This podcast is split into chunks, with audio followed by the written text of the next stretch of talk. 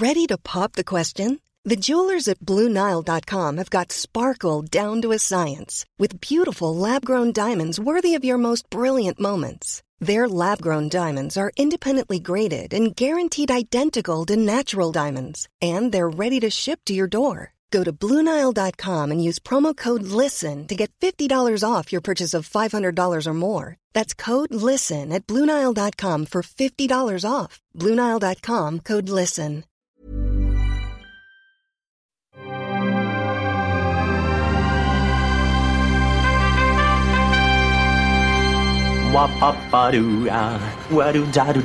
Steven, arrête s'il te plaît, j'ai jamais pu encadrer Michel Legrand.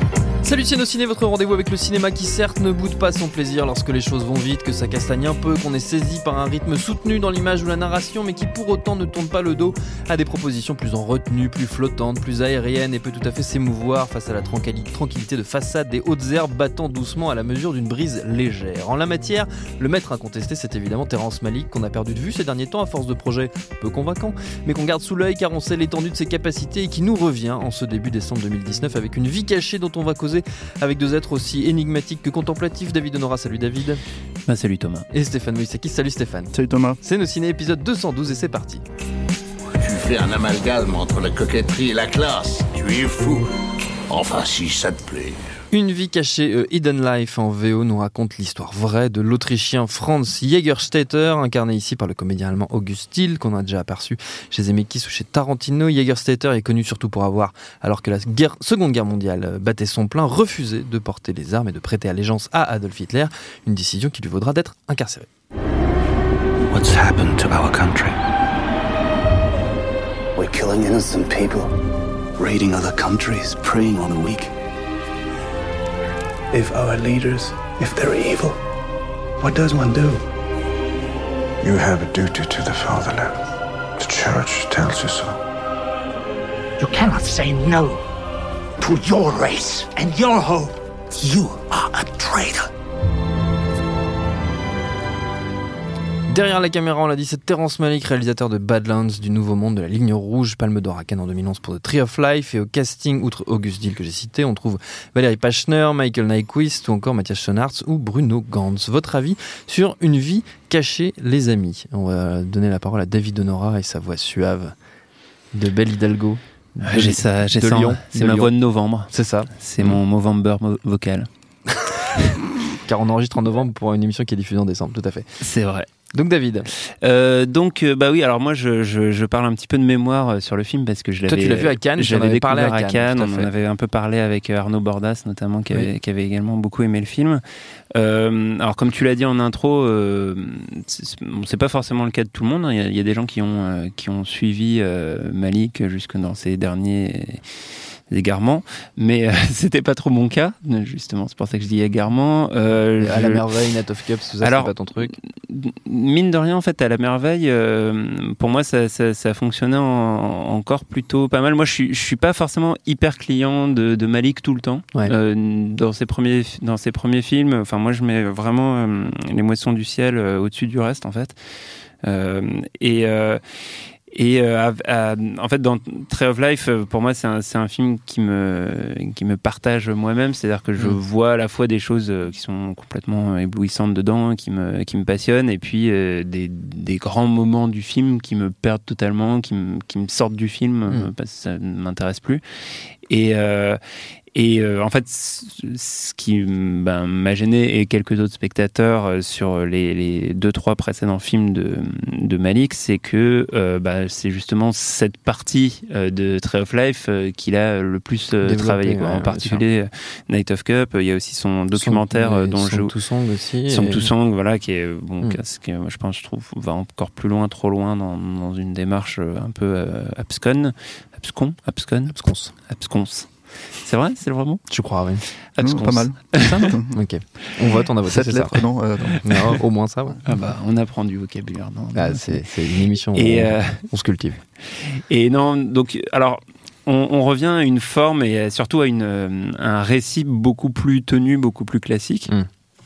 Et qui, euh, et qui convient vraiment bien euh, au, au, sujet, euh, qui, ben, tu l'as très bien résumé, est finalement assez simple. C'est un, c'est l'histoire C'est un d'un injecteur de conscience. d'un homme voilà, qui Mm. décide de, de- de désobéir, euh, comme on a pu voir d'ailleurs euh, euh, quelques, quelques autres occurrences euh, avec des cinéastes très différents. Je pense à la fois au dernier film de, de Mel Gibson, euh, euh, Tu ne tueras point, Mm. euh, avec euh, bah, du coup le personnage qui, euh, qui refuse de, de- pour, par conviction religieuse de prendre les armes. Et puis euh, dans un autre domaine, euh, le, le- la résistance des personnages euh, dans Silence de, de Scorsese. Et en fait, euh, je trouve qu'il y a un parallèle euh, en- en- entre ces deux, ces deux films, entre le, le- le film de Malik et celui de Scorsese, qui est que euh, les, les films éprouvent un peu de manière euh, vraiment beaucoup plus soft, mais éprouvent la, la résistance et la patience du spectateur Mm.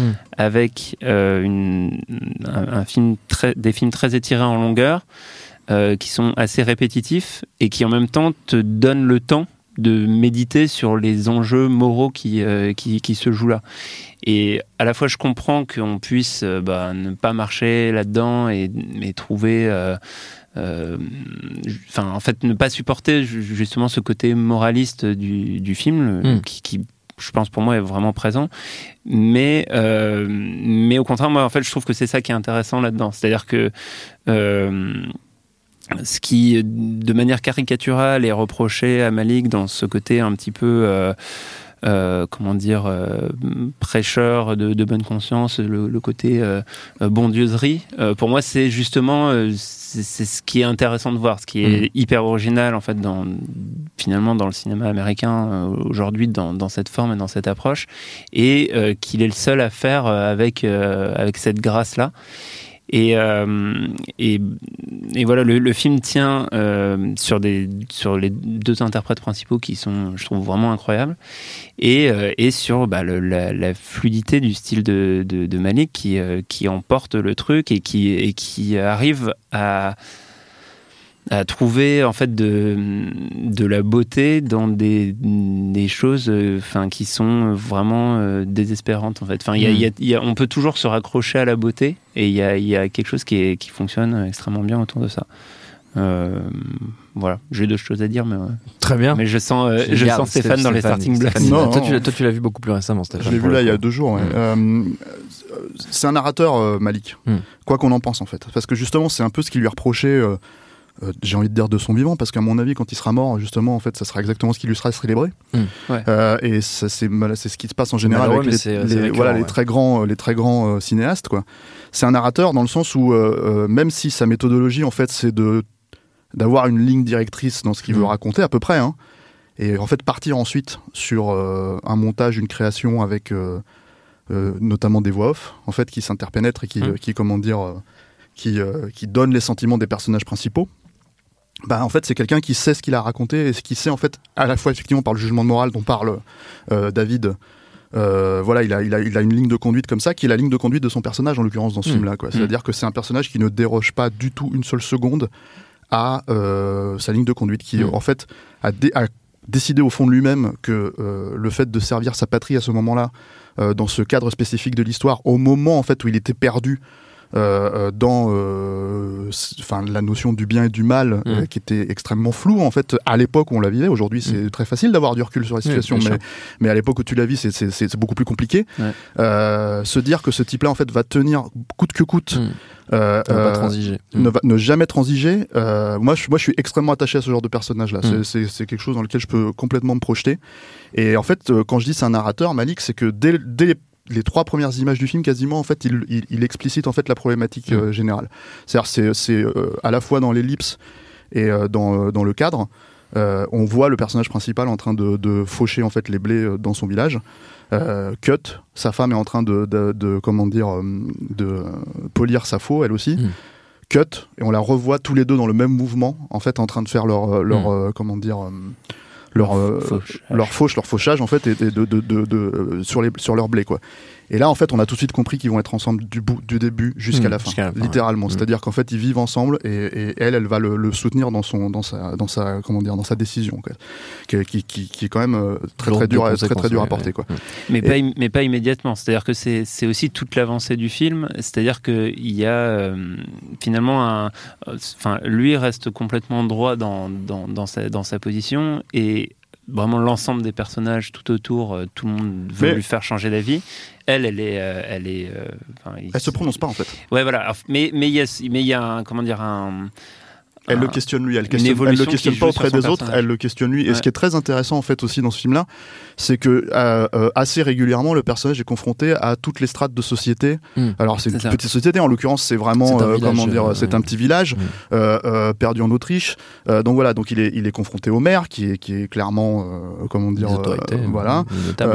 il est il est confronté à l'église Mhm. qui l'oblige à, à- qui lui qui l'oblige qui lui dit non moralement je ne peux pas te soutenir tu dois en fait servir ta patrie tu as un devoir il questionne le libre arbitre auprès d'eux mais voilà etc etc et en fait il est il est confronté à toutes ces toutes ces strates en Mhm. fait euh, l'autorité directement c'est-à-dire que la police que ce soit la police ou que ce soit l'État donc il est, il est complètement euh, comment dire euh, pris et à chaque fois il déroge pas ça c'est le premier truc le deuxième truc euh, et ça c'est plus général chez Malik on va dire, en tout cas, pas, pas, pas uniquement sur ce film-là, mais c'est vraiment quelque chose qui, est- quand je dis c'est un narrateur, c'est très très puissant. Malik, il a un, un style visuel Mm. Qui est très spécifique en fait, qui est fait euh, notamment de, de, de bah, pour résumer, hein, on va dire, euh, de courtes focales Mm. qui inscrivent les personnages en fait dans euh, leur environnement Mm. social. Euh, là, en l'occurrence, on sait très bien que Malik, c'est la nature. Donc, euh, euh, le film est absolument euh, euh, merveilleux en fait dans, dans ce sens-là, en fait, dans ce cadre-là, parce que en fait, tu, tu es en fait, tu, sens- tu ressens en fait l'environnement du personnage et Mm. tu comprends en fait, tu arrives à te mettre à sa place en fait, justement, et de là où il vient. Parce que toute la problématique en fait de savoir si tu vas maintenir euh, ta ligne de conduite dans une société de manière générale, c'est de savoir d'où tu viens, comment tu as été éduqué et qu'est-ce que tu vas en faire. Hmm. Et je pense que c'est voilà en fait le, le filmage. euh, J'ai pas envie de décorréler les choses parce que c'est vraiment pour moi c'est extrêmement important en fait de le filmer comme ça ce film-là. Euh, en tout cas que Malik se la- se l'approprie vraiment par, par ce qu'il Hmm. sait faire. C'est c'est une manière en fait de, de, te, de te faire rentrer à la fois dans les auteurs moments du personnage mais dans une immersion générale en fait. C'est-à-dire Mm. que pour moi en fait quand je regarde un film comme euh, comme euh, comme ça, euh, mais ça vaut pour euh, par exemple La Ligne Rouge, ça vaut pour pour, pour ces films-là, Les Moissons du ciel, etc., etc. Beaucoup plus la à partir de La Ligne Rouge surtout en fait dans dans dans, sa, dans ces constructions-là parce que c'est là où il a commencé à faire des films épiques on va dire à proprement parler, longs. nouveau euh, monde, voilà. c'est l'idée en fait d'être totalement immergé dans cet univers. Et en fait, je pense que c'est euh, c'est pour ça que ces films sont longs. Moi, je, je, je, je crois que tu as dit en fait que voilà, c'était exigeant au sens euh, où en fait en gros on peut s'emmerder. En fait, à ce film-là, En fait- on peut rester dehors. Mais moi, je, préconise en fait qu'on regarde ces films-là en salle. Ça, Ah je vois pas l'intérêt de voir ça en vidéo Ah, chez soi. Euh, S'il se fait récupérer par Netflix pour faire un film la prochaine fois, ça va être chiant en fait. Parce que en gros, euh, euh, tu peux pas en fait te pointer et avoir euh, ton téléphone qui sonne, ton bidule, Oui. ton machin, et en fait ne pas être totalement sorties- immergé de- dans cette logique-là.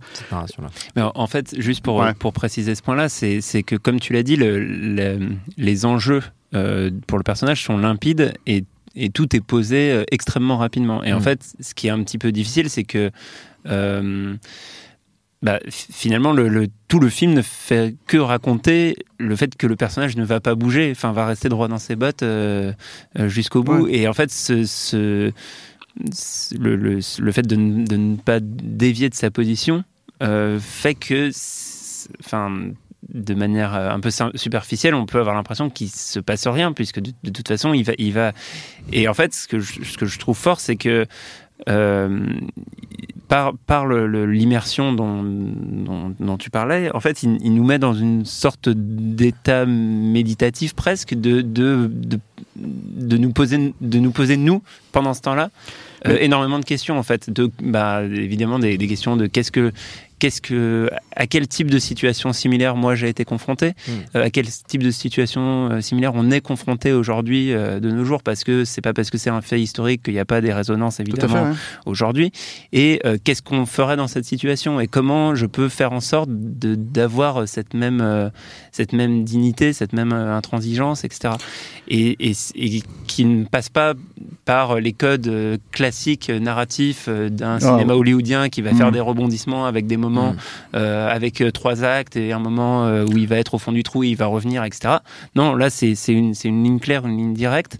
Ceci qui- étant dit, tu as des rebondissements émotionnels. C'est c'est Ouais. là en fait où je veux en venir avec cette- ce type de filmage. C'est-à-dire qu'en fait, la logique immersive pour moi d'un film comme ça, c'est euh, pour. J'ai pas envie de faire un comparatif. Ça, ça se compare pas en fait, en fait avec un blockbuster ou un truc Bien comme sûr. ça.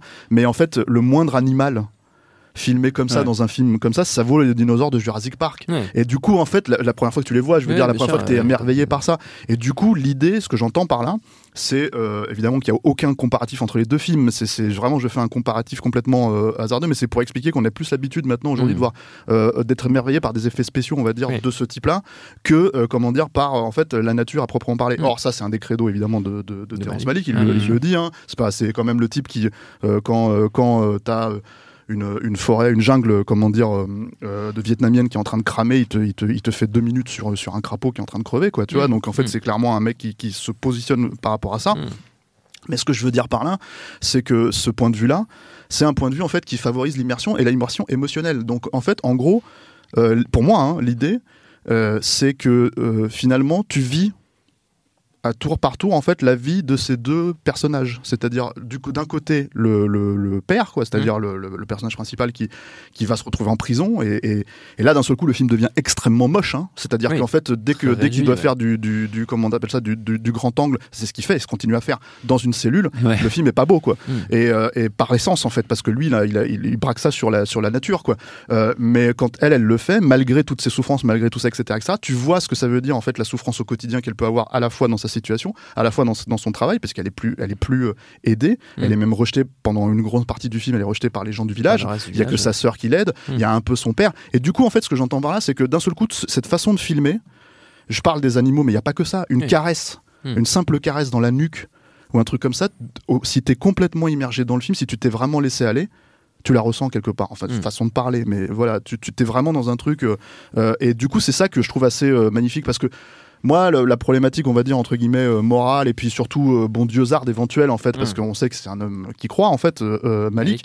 Euh, ça me dérange pas moi en fait. C'est-à-dire à partir du moment où je ressens, Mm. ne serait-ce que pendant les trois heures où je vis le- le- la situation, ce que lui il est en train de vivre, ce que le personnage est en train de vivre, ce que, ce que voilà. Et donc du coup, il y a ce, ce comment dire. euh, je vais faire un comparatif encore plus hasardeux que les blockbusters en fait, mais pour moi c'est comme jouer à un open world en fait. Quand le open world est vraiment bien fait, Oui. c'est-à-dire en fait il y a une logique d'immersion où le temps que tu accordes au jeu auquel tu joues, en fait, il t'est- rendu euh, euh, euh, en multiple parce que, comment dire, euh, tu as investi ce temps-là dans, dans le jeu et le film te propose ça. C'est pour ça que j'ai du mal à dire.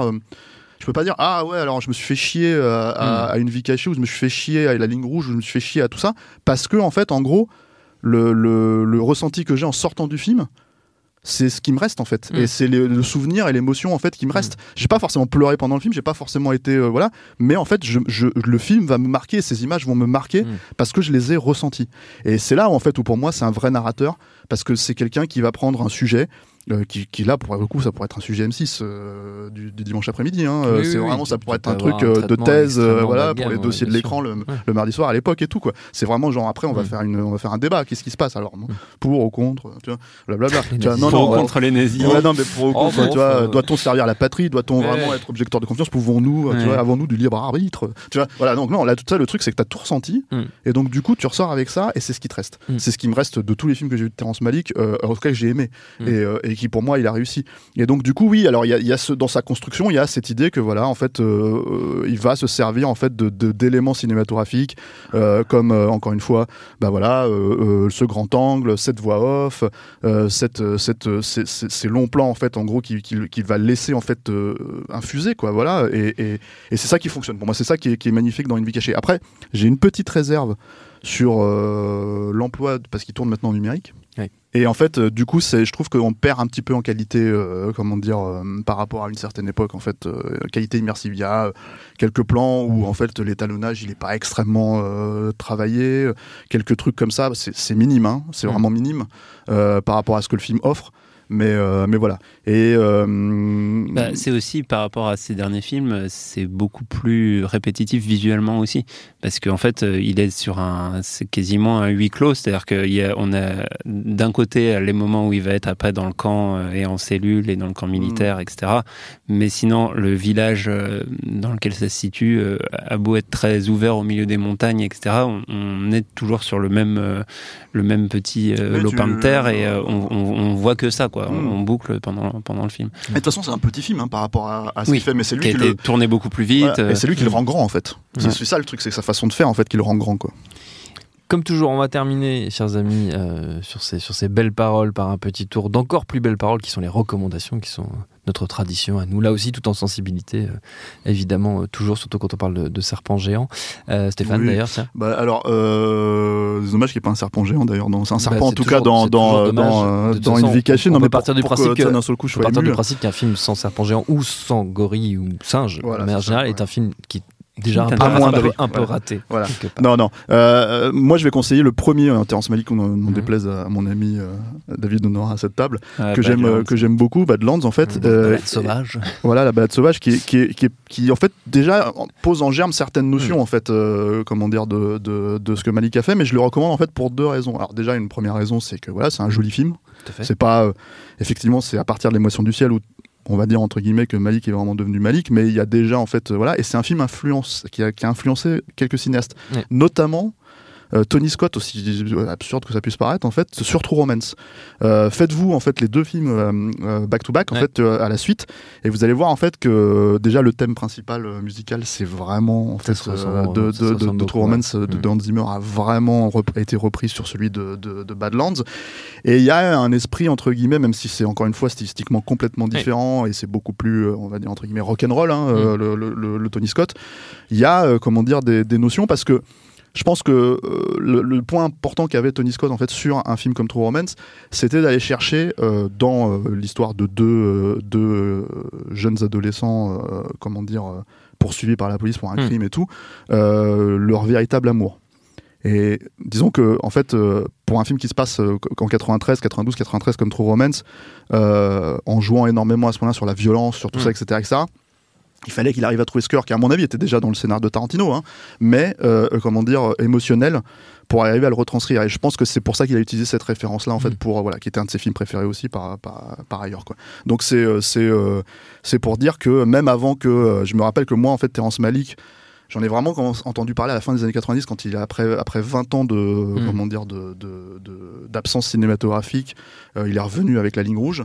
Euh, bah, des cinéastes en fait le citaient Mm. déjà euh, Ouais, comme en référence, référence euh, euh, de, de presque presque 7-8 ans avant quoi. Parce qu'il y a- y y oui, il y a- ça qu'on n'a pas dit qui est, qui est étonnant, mais ça, ça mériterait un épisode en, en soi sur la, la carrière et la, la manière de produire de Malik qui est, qui est Ah assez ouais. étonnante, où il fait deux films dans les années 70, puis il ne fait plus rien pendant 20 ans. Enfin, il y a tout un. Là aussi, Et avec une aura- histoire, à- une aura et é- avec une aura énorme à Hollywood, en fait. euh, À, à Hollywood, effectivement. David? Euh, oui, alors moi je réfléchissais euh, à ce que, à quelle pouvait être la, euh, quelle pou- qui, pouvaient être les héritiers en fait de, de Malik, Malik. et, euh, et en fait c'est assez complexe, euh, mais disons qu'il y, y a quand même un cinéma, euh, un cinéma du vieux sud euh, aux États-Unis avec un certain nombre de, de, de cinéastes de, de cette région-là, du, du Texas, euh, éventuellement de, de la Louisiane euh, et, euh, et, de, et de ces coins-là. Et, est la euh, région où il vit. euh, où, Malik. où vit Ouais. Terrence Malick, Mm. voilà. Et en fait, c'est qui, qui euh, enfin, qui dont, dont on trouve un écho dans, dans son cinéma. C'est-à-dire que Mm. euh, ces grands espaces, Mm. euh, euh, cette cette manière de d'appréhend- d'appréhender le monde. Enfin, en tout cas, il, il a apporté une, une, une vision cinématographique du monde qui, qui, qui est très différente de, de- d'une grande partie du cinéma américain, parce que une grande partie du cinéma américain, c'est des citadins et c'est des, des, des gens des grandes villes et des côtes. Et voilà, il y a un cinéma du, du vieux sud. Et, euh, et en fait, euh, par- parmi eux, euh, je- je- j'en citerai un qui, est un jeune cinéaste qui a, a fait un premier film. il- le réalisateur s'appelle Ben Zetlin. Il a fait le, film qui s'appelle Les bêtes du sud sauvage il y a à peu près 6 ans, si je dis pas de conneries, et dont on n'avait plus de nouvelles. les Bêtes du Sud Sauvage, c'est l'histoire d'une petite fille orpheline dans une sorte de, monde un peu fantastique. c'est en 2012. 2012, donc plus, 7 ans. Euh, et c'est on est dans on est dans le bayou euh, plus ou moins après le après la, tempête et, euh, c'est vraiment un film à hauteur d'enfant hyper impressionnant complètement gorgé de musique avec une narration assez liquide qui est vraiment le nouveau style narratif de, de Malik et euh, on va enfin en fait avoir des, nouvelles de Ben Zetlin parce que euh, il, euh, on vient de voir la bande-annonce et mm. il a un film qui va sortir qui s'appelle Wendy et qui est une, nouvelle relecture de, Peter Pan centrée sur le personnage de Wendy. Et qui, bah, en tout cas de, ce que j'ai vu d'après la bande-annonce, a l'air vraiment magnifique. donc voilà, je recommande pour, en attendant la sortie de Wendy, de voir les, bêtes, du, sauvage. Effectivement. Merci beaucoup à tous les deux. Notre temps est écoulé. Merci à Victor à la technique binge.audio pour toutes les infos utiles. On vous dit à très vite.